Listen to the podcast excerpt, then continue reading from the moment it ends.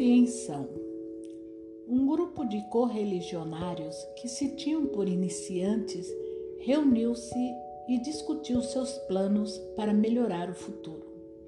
Eles concordaram em agir de modo diferente, pois os oprimia o habitual, o cotidiano, a perpétua rotina. Buscavam o especial, o distante e esperavam encontrar seu caminho como ninguém até então conseguira. Mentalmente já se viam na meta e pintavam como ela seria e resolveram agir. Antes de tudo, disseram: precisamos procurar o grande mestre, pois é assim que se começa. E puseram-se a caminho. O mestre morava em outro país e pertencia a um povo estrangeiro. Dele se contavam muitas maravilhas, mas ninguém parecia conhecê-las exatamente.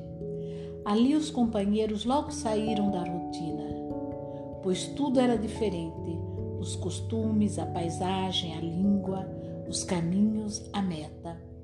Por vezes chegavam a algum lugar onde se dizia que o mestre estava, mas quando perguntavam, diziam-lhes que ele acabara de partir e não sabiam para onde.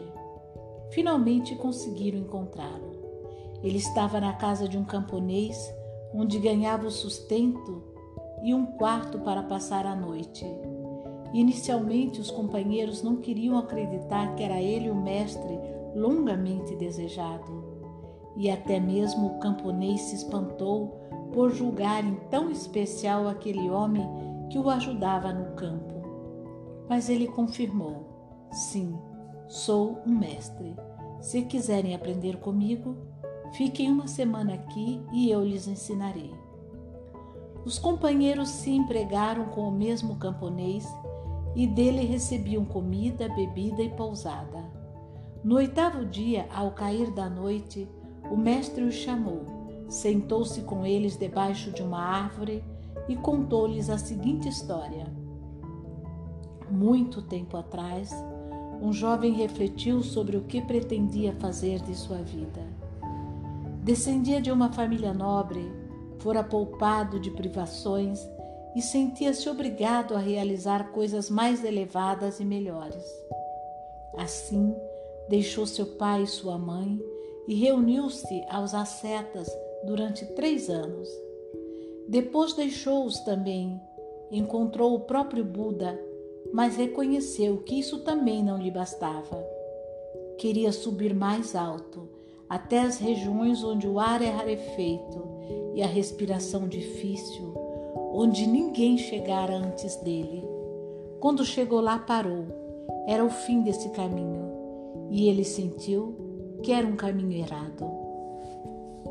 Quis então mudar de rumo, desceu da montanha, chegou a uma cidade conquistou a mais bela das cortesãs, associou-se a um rico negociante e em breve também se tornou rico e bem conceituado. Contudo, ainda não havia descido ao fundo do vale, apenas se mantinha na borda superior. Faltava-lhe coragem para um compromisso pleno. Tinha uma amante, mas não uma mulher. Ganhara um filho, mas não era um pai aprender a arte do amor e da vida, não porém o amor e a vida em si.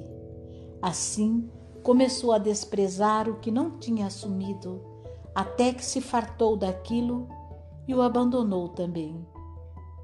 Aqui o mestre fez uma pausa. Talvez vocês conheçam essa história, disse ele, e também saibam como ela termina. O homem acabou tornando-se humilde e sábio e dedicado à vida comum. Mas o que importa isso se antes tanta coisa foi perdida? Quem confia na vida não despreza o que está próximo e não foge para o distante. Ele começa dominando o comum. Caso contrário, o que ele julga extraordinário, caso realmente exista, não será mais que um chapéu na cabeça de um espantalho. Fez-se silêncio e o mestre também se calou. Então levantou-se calado e retirou-se. Na manhã seguinte, não o encontraram, partira durante a noite sem revelar seu destino. Os companheiros se viram entregues de novo a si mesmos. Alguns não queriam reconhecer que o mestre os havia abandonado e partiram novamente à sua procura. Outros mal conseguiam discernir entre seus desejos e seus medos. Sem escolha, buscavam qualquer caminho. Um deles, porém, refletiu, retornou à mesma árvore, sentou-se e fixou o olhar na distância, até que sentiu paz em seu íntimo. Aquilo que o oprimia, ele pôs para fora e o colocou diante de si, como alguém que depois de longa caminhada larga a mochila antes de descansar e sentiu-se leve e livre. Então ficaram diante dele seus desejos, seus medos, suas metas, sua necessidade real.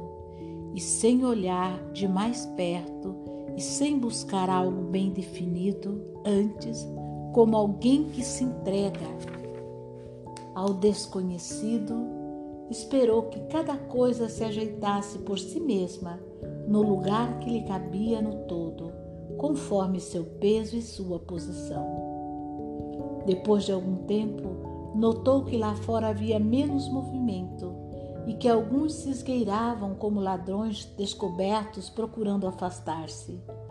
Ocorreu-lhe então que o que vinha considerando como seus próprios desejos seus próprios medos e suas próprias metas realmente jamais lhe pertencera.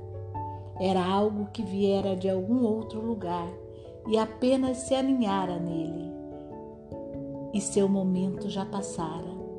Teve a impressão de que o que restava diante dele recuperava o movimento e que retornava a ele o que realmente lhe pertencia, cada coisa se colocando no devido lugar.